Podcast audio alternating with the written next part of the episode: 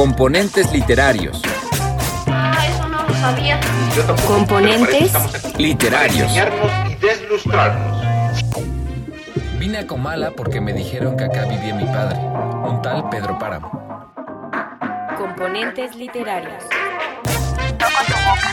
Con un dedo toco el borde de tu boca. Voy dibujándola como si saliera de mi mano. Componentes. Literarios. ¿Qué tal amigos de Componentes Literarios? Los saludo con mucho gusto. Yo soy Gaby Pérez y el día de hoy estoy muy contenta porque me acompaña Andrés Guadarrama, quien es compositor, intérprete y artista sonoro. Y vamos a hablar con él sobre pues un concepto nuevo o un género que la verdad yo no conocía y a lo mejor algunos de ustedes tampoco. Y pues qué mejor que a través de Componentes Literarios pues lo sepamos. Espero que disfruten este episodio y comenzamos.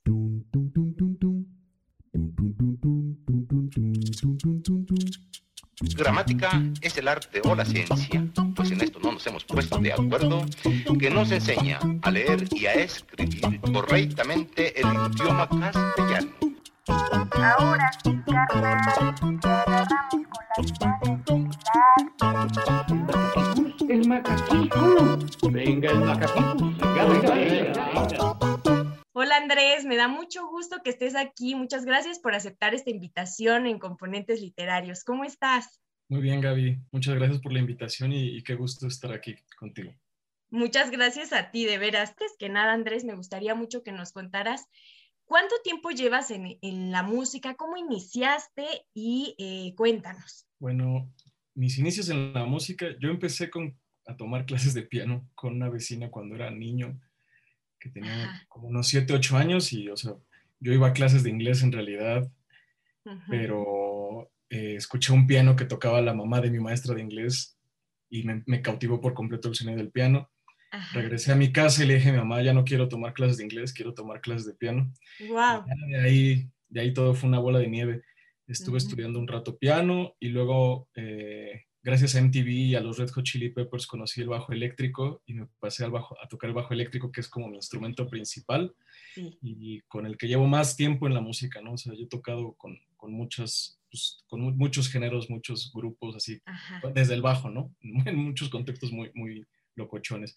Pero bueno, y después cuando ya acabé la preparatoria y eh, primero empecé a estudiar otra carrera después de la prepa, que era economía, y pasó un semestre y dije, esto no puede ser, pero como que no, no quería estudiar eh, como carrera el instrumento, ¿no? El bajo eléctrico, como que quería algo más, yo tenía como ya inquietudes de hacer mi música y empecé a estudiar composición, estudié composición en una escuela aquí en la Ciudad de México que se llama CIEM, eh, Centro de Investigación y Estudios de la Música. Y pues ahí hice mis, mis primeros pininos de hacer mi música y pues en esas andamos y en esas seguimos afortunadamente.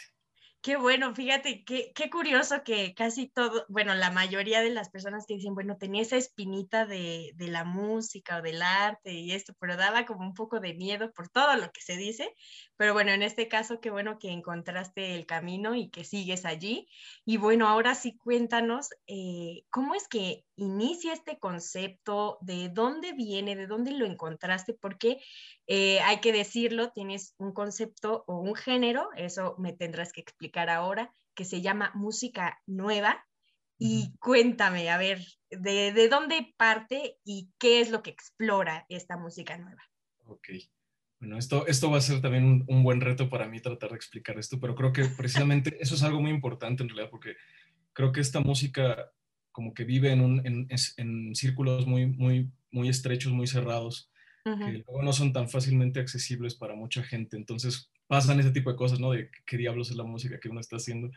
Y bueno, como, bueno, ya dije hace rato, ¿no? Toqué el piano y toco el bajo, que son instrumentos que muchos, espero que muchos de nuestros escuchas conozcan y pueden ubicar en un montón de músicas muy distintas, ¿no? ujú, Pero yo ahorita estoy trabajando un- una música que no tiene absolutamente nada que ver con, la, con las cosas que toco o he tocado, ¿no? Eh, digamos que son, es, un, son, es un tipo de música que explora otras cosas, explora otras formas de, otras formas de organizar el sonido y trabajar con diferentes sonidos también. Es, es bien complicado de explicar en realidad. Bueno, eh, digamos que la mayoría de la música que escuchamos proviene de una teorización de, lo- de los sonidos y una organización de los sonidos que viene desde hace, pues no mucho en realidad, ¿no? O sea, ponle medio, medio milenio Que está centrada en Europa, ¿no? Es, es centrada específicamente Alemania, Francia, Inglaterra, y son sistemas de organización de los sonidos que pues, se han exportado prácticamente a todo el mundo y que son aquellos sistemas con los cuales nosotros aprendimos a escuchar música, ¿no? Eh, Ujú. cuando escuchamos conceptos como melodía, armonía, instrumentación, cuando vamos a ver una orquesta y cuando también escuchamos cumbias o rock and roll o yo qué sé, eh, mucha de esa música se organiza a partir de estas teorías que ya son bastante, bastante viejas, ¿no? Pero digamos que solo es una forma de organizar los sonidos a partir de, de parámetros muy, muy específicos, ¿no? Especialmente el ritmo, cuánto dura, y, y las notas, ¿no? El do, re, mi, fa, sol, la, si, do, y la armonía y la melodía, ¿no? O sea, como que toda esa música se organiza a partir de esos dos elementos. Las cosas que yo hago, que no, obviamente no soy el único que las hace, ni el primero, ni, ni, ni, de, ni de cerca, pero ni de cerca, eh, parte de exploraciones muy, muy distintas, ¿no? O sea, es acercarse al sonido desde, otras, desde, otros, desde otros lados. Por poner tal vez ejemplos con otras, con otras artes para que sea tal vez más clara la imagen, no sé, me imagino, por ejemplo, cuando se dejó de pintar figurativamente, ¿no? Y se empezó a trabajar con el color, Exacto. la abstracción, eh, la luz, yo qué sé, ¿no? O, o en la literatura, ¿no? O sea, ya que estamos, ya que es el tema justo de, bueno, el concepto central del podcast, ¿no? Que digamos que se, se sale cuando, cuando escritores deciden salirse como de, de géneros muy comunes o de estructuras poéticas que ya son muy conocidas, como, no sé, un soneto o novela, cuento, y de repente es- llegan cosas como el Ulises de Joyce, ¿no? Que dices, ¿qué es Ujú. esto? ¿De dónde viene esto? O sea, son exploraciones que vienen de intuiciones personales o grupales comunitarias, pues que parecen muy aisladas y parecen muy fuera de, de- lo, del ordinario, pero es eso, o sea, viene de, una, de una forma de, querer escuchar y de querer proponer una nueva forma de escucha y una Ujú. nueva forma de experiencia del sonido. Como que el concepto va evolucionando, va migrando, va sumando otras cosas. Algo así lo, lo, lo percibo. Así es. Y por ejemplo, en, en, el, en, este mundito tan extraño, que es el de la música nueva, música contemporánea, que se utilizan a veces esos dos, esos dos términos, hay además una pluralidad de búsquedas, ¿no? ¿no? No hay como una sola línea dentro de esa música nueva, música contemporánea. Hay mucha gente explorando muchas cosas muy interesantes que no necesariamente son las mismas que yo, ¿no? Pero por ponerte algunos ejemplos, ¿no? Ahorita cada vez estoy viendo, por ejemplo, mucho mmm, músicas que involucran el uso del cuerpo de una forma que los instrumentistas de conservatorio pues no, no, no desarrollaron uh -huh. por las condiciones del estudio que, que, realizan y eso como un uso del cuerpo mucho más fuera de los cánones de, de interpretación musical de una sí. forma más cercana a otras disciplinas como la danza contemporánea o no sé, la danza buto o, o expresiones corporales más de ese tipo o mucho también por ejemplo de nuevas tecnologías eh, programación, instalaciones, incluso sistemas, sistemas inteligentes que también eh, interactúan con la gente que está tocando. O sea, hay un montón de, de, de exploraciones dentro de este lado. Yo particularmente estoy muy interesado en, en una cosa que, que, estoy desarrollando todavía con, con, piezas recientes, que es algo a lo que le, le, a falta de un mejor término le he puesto ecosistemas performáticos. ¿Y a qué se refiere esto? Es simplemente a construir entornos donde cualquier entidad que es, que es parte de la pieza tiene influencia y puede, puede afectar lo que, cualquier otra entidad que está en, en, en, ese mismo espacio. Ajá. Por poner un ejemplo muy sencillo, un intérprete con su instrumento, normalmente lo vemos como que la persona toca el instrumento y el instrumento responde y hace lo que el intérprete le dice. ¿no? Yo la relación que quiero construir es que el, la, el instrumento también pueda darle información al intérprete y que sea una relación más de ir y, ir y vuelta y que sea más como un conocerse, como, como estamos haciendo tú y yo ahorita platicando, que estamos intercambiando cosas y nos conocemos y lo que tú me dices influye en lo que yo puedo estar diciendo y lo que yo te diga también puede influir en, o sea, es eso, como tratar todas las entidades que forman una pieza como si fueran seres vivos, por eso también el término de ecosistema, porque así es como, como funcionan ¿no? los ecosistemas naturales todas las entidades que habitan ese espacio interactúan entre ellas de formas a veces no tan visibles, pero siempre están, están interactuando, ¿no? Entonces, ese es el tipo de cosas que yo quiero crear como con, con las piezas en las que estoy trabajando y pues sí, no, no, tiene nada que ver con los Red Hot Chili Peppers ni con el piano, pero pues sí creo que que, los resultados, bueno, hasta ahorita los resultados que he hecho en ese tipo de exploraciones me han gustado mucho, me han dado mucha satisfacción y también me han dado como idea para abrir caminos que no necesariamente yo tenía pensados para mi vida hace unos años, ¿no? Sí, claro. Fíjate, a mí me llama la atención esto desde que estaba leyendo eh, parte de tu semblanza y, e investigando algunas eh, situaciones alrededor de esto. Me llama mucho la atención eh, precisamente que, que, se haya visto o que se escuche como este acercamiento de detalles que siento que están allí en la vida cotidiana, pero que a veces no nos detenemos a escucharlos o que a veces el proceso del oído o, la finura tal vez no nos hace detenernos como, como se debería o que algunas son un poco inalcanzables. Estaba pensando, por ejemplo, en los videos o, de sonidos o algo que, que, te ponen como cómo suena el espacio, ¿no? O cómo suena eh, la Tierra, ¿no? Que cada uno, los planetas tienen diferentes sonidos, como que sentí que se acercaba un poco a eso. Y también a, justo lo que dices, hay diferentes ecosistemas y hay unos ecosistemas que son miniatura, miniatura, que tú dices, bueno, ¿cómo pueden estar eh, funcionando o cómo pueden tener esas, a lo mejor e, esos sonidos que nosotros eh, en la vida normal, en la vida cotidiana vamos teniendo, ¿no? Por, por la vida, simplemente, por el caminar, por todo. Y esos ecos como que se van eh, trasladando, ¿no? Pero nosotros no los notamos tanto porque no nos detenemos a ello, no, no vamos en ese proceso de observación y experimentación tampoco. Sin embargo, me parece como muy interesante que si tú sí puedas detenerte a eso y me gustaría saber si esto también es como un, un momento en el que tú observas un determinado, a lo mejor sí, un, modo de vida o un sonido que a lo mejor no lo has visto tanto como de manera tan, tan pronta o, o que te vas metiendo más en ese proceso de observación para entenderlo o tratar de adivinar o saber cómo sería su sonido, cómo es esa experiencia que tú dices, cómo sonaría tal cosa o te sale así, cómo es ese proceso. Pues mira, ahorita, mucho, por ejemplo, de, mi proceso creativo ahorita, es que, a ver, es una cosa muy curiosa, pero por ejemplo, yo ya casi no estoy escuchando tanta música en mi día a día, ¿no? O sea, lo cual también es una cosa que puede sonar medio extraña viniendo de alguien que se dedica a la música. yo, yo ahorita me estoy dedicando más como a escuchar otras cosas, ¿no? Y sonidos, pero que no necesariamente son musicales. Y tampoco es nada, es nada muy sorprendente, simplemente me paro en la mañana y escucho cómo suena mi jardín. Ajá. Sí, sí, sí. Y, ahí encuentro como, y pues eso como que me, me, me, pregunto cómo es que todos esos sonidos llegan a mí, qué tantos movimientos y qué tantas fuerzas están ahí operando para que a mí me llegue, por ejemplo, en el jardín hay, hay un, en el jardín de la casa donde vivo hay un guayabo muy bonito, que ahorita muchas de sus hojas se están secando y yo me siento ahí abajo del guayabo a, a pensar y escuchar. Y este, y un sonido, por ejemplo, que me fascinó hace unos días es que yo estaba ahí, de repente las hojas secas que estaban cayendo, pero no, no, se estaban deteniendo en las hojas más jóvenes, ¿no?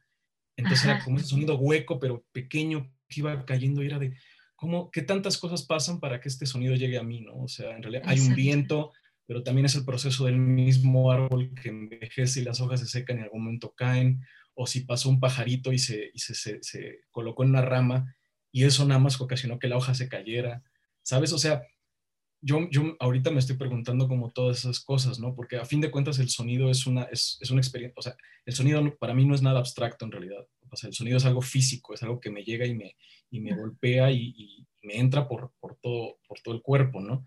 Pero ese sonido pues viene de la interacción de muchas otras cosas que están a mi alrededor, ¿no? Que no, son, no son músicos de una orquesta, sino es la vida que está a mi alrededor y esa vida es la que se, eh, se toma alguna forma que llega a mí por todos los sentidos, pero bueno, yo ahorita me estoy, yo me fijo en el sonido, ¿no? Principalmente. Pero eso, algo tan sencillo como una hoja cayendo, hay un montón de cosas detrás, ¿no? Y a mí eso es lo que me, como que lo que me interesa escuchar y me interesa como, como imaginar qué tantos sonidos se pueden crear a partir de esas conexiones que parecen ocultas entre tantas cosas este, que nos rodean. ¿no? Ajá, sí, claro. Diste un punto muy clave que, que yo estaba como que tratando de entender o, de, de, ver es justo que desde el principio la vida tiene sonido, ¿no? Como que van juntos. Eh, me puse a pensar, hay algo de sonidos que me parecían casi como, como el palpitar del corazón o como cuando ve la mamá un ultrasonido, alguna mamá, y que hay unos sonidos que, que cómo te impactan como ser humano, ¿no? Porque sabes que ese sonido está representando justo la vida y que además no solo se representa, sino que te dice, sí, aquí hay, ¿no? Que como dices tú, no es un proceso abstracto en su totalidad porque, porque existe y, y porque lo sientes, lo, suena, entonces eso a mí me parece muy importante, muy interesante del de, concepto que llevan a cabo y con esto también me gustaría que nos platicaras cómo es que, que otras personas han tomado tu música. Tengo entendido que sí lo han interpretado en otros lados o sí la han tomado. Eh, ¿Cómo fue esa experiencia? ¿De dónde salió? ¿Cómo te, te contactaron, te escucharon y que llevaron esto a cabo? Bueno, afortunadamente he tenido mucha la fortuna de que, de que varias de mis piezas han sido tocadas por, fan, músicos fantásticos e increíbles con quienes afortunadamente tengo todavía mantengo una buena relación tanto personal como de trabajo.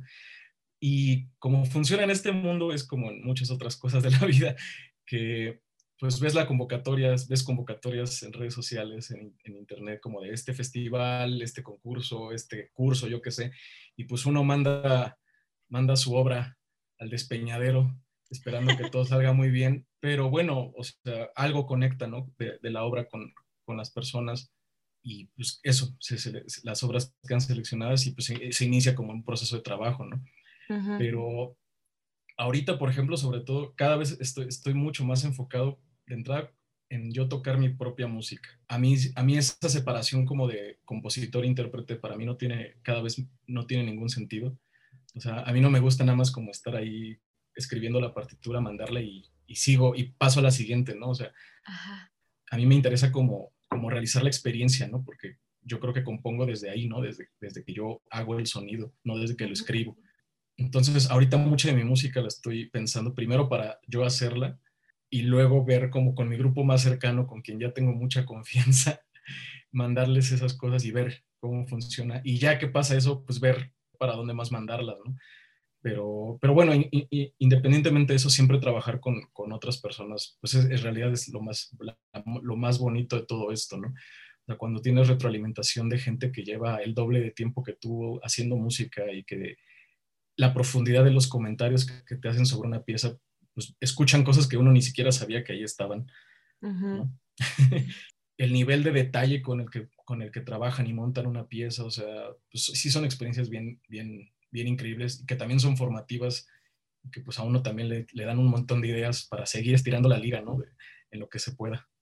Claro, oye, también me, me, causó curiosidad una cosa y que me imagino que cuando les pasemos eh, en la descripción del video y en la información, a los escuchas puedan también darle clic a, a, los videos en donde estás me llaman la atención dos cosas. Una, el título que, que vi eh, a partir de, de, una colaboración en, Vorágines, tengo entendido esa, esa, situación, de que dice algo así como, la quemadura es el lenguaje con que juro manos abiertas sobre el hielo. Eso me gustaría que nos explicaras más o menos que, de qué va.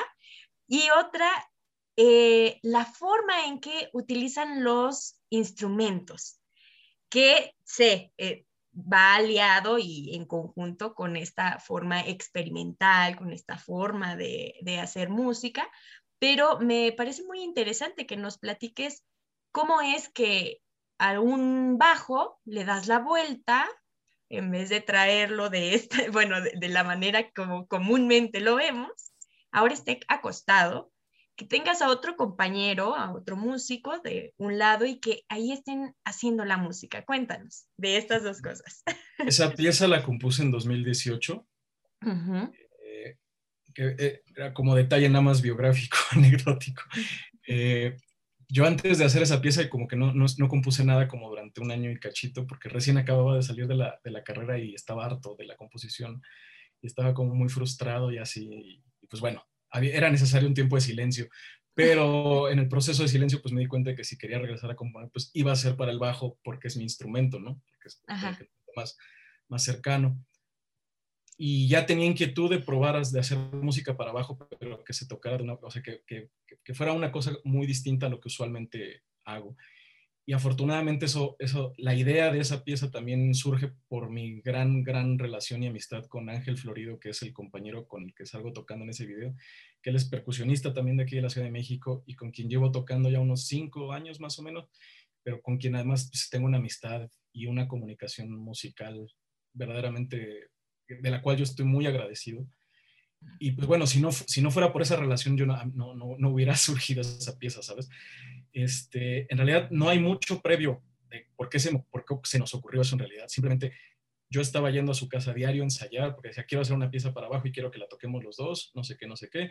Y solo fue como diario estar tocando y diario estar probando cosas hasta que encontramos como ese, ese acomodo que para quienes nos están escuchando siempre que vayan a ver a un guitarrista o un bajista en cualquier concierto, lo están tocando parados vertical con el instrumento colgando.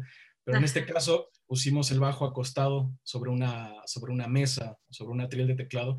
Entonces se toca más como, como, un, como si se viera un pianista tocando un piano, ¿no? Pero es Así un es. bajo.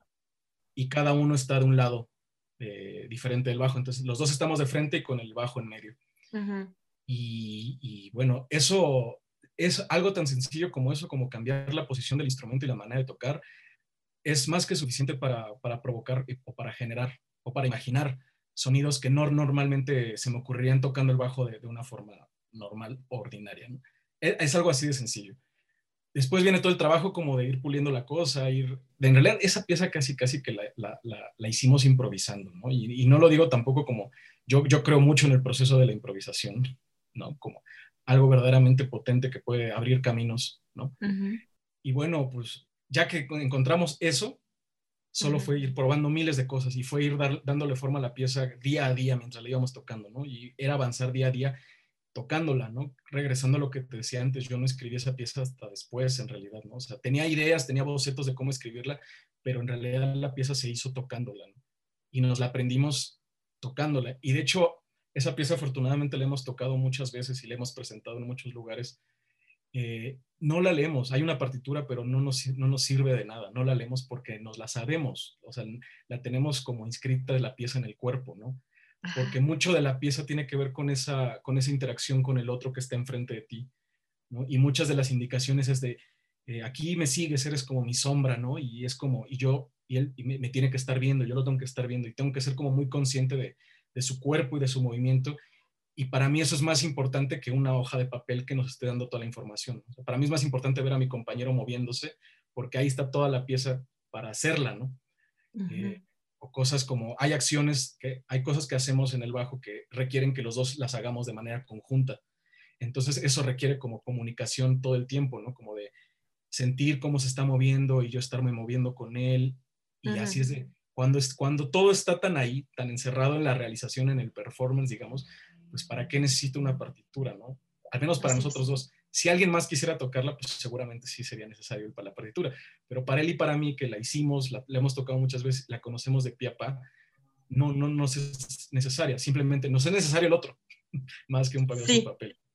Sí, están en constante interacción. Fíjate cómo se va uniendo todo esto, ¿no? Desde los sonidos, lo que está significando para ustedes y al mismo tiempo eso, el, el justo hacer música y estar interactuando en conjunto me parece muy, muy interesante. Oye, y por ejemplo, eh, fuiste becario de, del FONCA y, y, por ejemplo, allí que tuviste que hacer, eh, obviamente, o entregar algo para, para demostrar los estudios y todo, ¿no? A través de, ser, de estar becado. ¿Y qué hiciste allí para, para, para demostrarlo, pues? Pues mira, de hecho esa pieza debajo la hice como parte de mi beca del FUNCA. Ajá, esa, muy esa, bien. Esa pieza tiene el apoyo de la Secretaría de Cultura. eh, y de hecho también no te respondí lo del título de la pieza, pero el título también surge un poco de la experiencia en el FONCA porque el título es un poema del escritor Julián Herbert. Yo lo conocí ahí en los encuentros de FONCA porque él era tutor del grupo de poesía.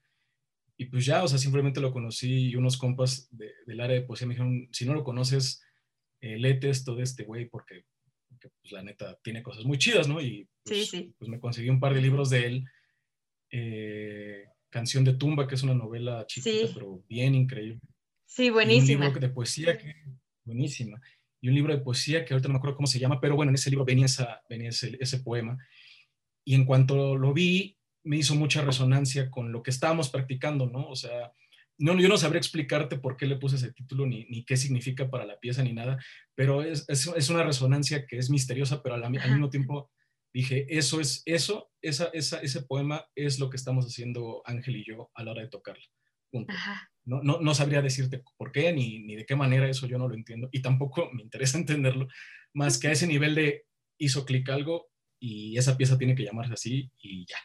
Perfecto, no, a mí me- como que me movió también mucho hasta eso, bueno, ya sabes, en cuestión de literatura, digo, bueno, que sí. aquí ya, ajá, casi, casi que estaba viendo ahí, ahí analizando y viendo los opuestos, pues ya está esta cuestión de quemadura, lo caliente y del otro lado el hielo, lo frío y la ruptura del lenguaje, el extrañamiento, yo ya estaba volando junto con la, con la música y, y em, también me gustaría saber, ¿has estado en festivales o eh, en dónde te has presentado? ¿Cómo has visto la recepción de la gente?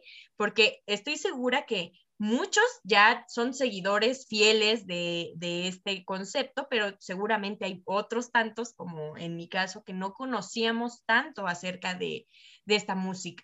Pues bueno, eh, he participado en unos cuantos festivales, tanto aquí en México como en el extranjero. Pues mira, de entrada, como son festivales es- especializados en esta música, como que ya todo el mundo se espera que, que la diversidad de propuestas, o sea, es, es como una condición inherente, ¿no? Aquí en México, por ejemplo, cada año se realiza un festival que se llama Foro de Música Nueva Manuel Enríquez, que pues dirá que digamos que durante un mes hay conciertos diarios ¿no? de, de este tipo de música. Cada día es un ensamble distinto, se toca música de compositores y compositoras prácticamente de todo el mundo, muchos muy jóvenes y muchos pues ya, ya como de, viejas generaciones, pero que siguen vivos y siguen creando. Y verdaderamente no hay mejor manera de entrarle que a esta música que lanzándose un clavado en ese tipo de cosas. Eh, este mes, por ejemplo, también tengo la, la fortuna de que voy a participar en un festival virtual que va a ser en Chicago, que se llama NUNC 4, que es por eh, eh, Northwestern University New Music Conference, algo así. Pero es un festival de música nueva de, de la Universidad Northwestern en Chicago, en, el que- en el que voy a tocar esta pieza de bajo con Ángel. un- bueno, va a ser un video, ¿no? Pero, pero bueno, pues es virtual ahorita todo, ¿no? Y bueno, creo que, creo que cuando salga este, este programa, ese festival ya va, ya va, a haber- ya va a pasar, ya habrá pasado Ay, no. el 24 de abril, pero por ejemplo, uno puede entrar a la página de- del festival y registrarse y uno puede entrar a todos los conciertos, a todas las, las conferencias, pláticas, ver todos los videos y no es por nada, pero el programa está, está bien. Buenísimo. increíble. O sea, para quien no conozca esta música, creo que ese puede ser un excelente vistazo, una excelente muestra de las cosas que se hacen en esa música al día de hoy que aparte tiene, es un enfoque bastante plural, bastante diverso, hay de todo, hay desde ensambles ya consagrados, por ejemplo va a estar un cuarteto que probablemente es el más famoso del mundo, un cuarteto, ¿te acuerdas? Que se llama Cuarteto Arditi, Ujú. Desde, desde esos altos, altos vuelos y niveles hasta quienes apenas están empezando como Ángel y yo, hay, este, hay una gran diversidad tanto de músicas como de trayectorias, como de orígenes, entonces recomiendo mucho y afortunadamente aprovechar, por ejemplo, ahorita la virtualidad, ¿no? Que Sí, muchas de estas cosas están abiertas para el público en general, cuando tal vez antes era más como de, pues tienes que venir a la universidad o tienes que registrarte aquí y pues nadie sabe porque nadie sabe que esta música existe. así Pero es. Como todo está en redes y, y estas cosas pues permiten ya como, como un acceso libre a cualquier persona y es desde la comodidad de su casa, pues es, un, es una buena oportunidad para darse un clavado. ¿no? Claro, oye, a mí la verdad es que creo que la pandemia en muchas cosas sí ha ayudado, sobre todo para esto. También hablaba con gente de teatro y decía, no, es que nos están eh, obligando a experimentar nuevas formas, ¿no? De hacer música, de hacer teatro, de todo eso, y que sobre todo la gente pueda entrarle a, a través de, de cualquier eh, plataforma y estar pendiente de, de, esto, ¿no? Y también eh, me interesaría saber si si eso se podría ver después o solamente es el día como del evento. ¿Tú sabrás de eso? la verdad, no lo, creo, creo que sí se van a quedar los eventos en la página del festival o no sé si los van a subir a YouTube o a algún, algún otro lugar, pero seguramente van a estar disponibles. Entonces, bueno, ahí nos arreglamos para poner los, los links Perfecto. Para, para que la gente pueda, pueda ver todo eso. Sí, sí, me interesa mucho para eso, para también que las personas puedan verlo ah, y, darle clic ahí para que estén pendientes y también seguramente van a estar encantados de, conocer más allá de esta música que por- en lo particular me ha encantado.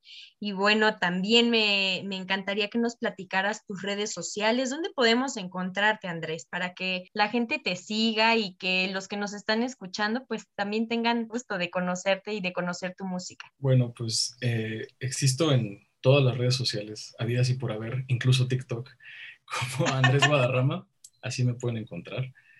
Eh, si quieren escuchar mi música, hay una red social que se llama SoundCloud. Ahí también pueden encontrar como Andrés Guadarrama. Fíjate, fí- así de rara es esta música, así de oscura, que subimos nuestra música en una plataforma que nadie conoce, en lugar de subirla a YouTube, Spotify. Pero bueno, esta cosa que se llama SoundCloud, ahí pueden encontrar eh, mis obras o también me pueden contactar directamente. Yo con mucho gusto les comparto lo que, lo que, lo que, lo que quieran. Perfecto, entonces te encontramos así en Instagram, en Facebook y en todas las demás redes sociales y tu música en SoundCloud para que ya podamos estar pendientes de tu música. Estoy muy agradecida contigo, Andrés, de verdad que ha sido un gustazo que hayas aceptado esta invitación, un gustazo conocerte y sobre todo pues saber más allá de tu música, de esta gran propuesta que la verdad estoy muy contenta de conocerla a través de ti y que espero que las personas que nos están escuchando también estén como que muy contentas porque es para mí ha sido un descubrimiento que, que me ha encantado. Que bueno, me da mucho gusto que así sea y también te agradezco mucho por, por la invitación y por el espacio y pues que siga, que siga así. Cuando quieras, aquí está el espacio. Si en algún momento tienes eh, algo que comentarnos sobre algún festival, en otro en el que vayas a estar, o algo que estés haciendo en, en cuestión de, eh, de, tu, de tu música, en cuestión de tu profesión, me encantaría que volvieras aquí a platicarnos. Y bueno, estoy muy feliz y agradecida de verdad. Igualmente, el sentimiento es mutuo. Bueno, componentes literarios, a mí nada más me queda decirles pues nuestras redes sociales para que sigan aquí con nosotros y para que nos estén escuchando y conozcan justo de estas personalidades tan magníficas y que nos están acercando cada vez más al arte. Y bueno, estamos en eh, como componentes literarios en Facebook e Instagram y asimismo nos encuentran en Anchor, en Spotify y en YouTube todos los domingos subimos un nuevo episodio. Muchas gracias por escucharnos. Espero que la pasen bien. Esto fue Componentes Literarios.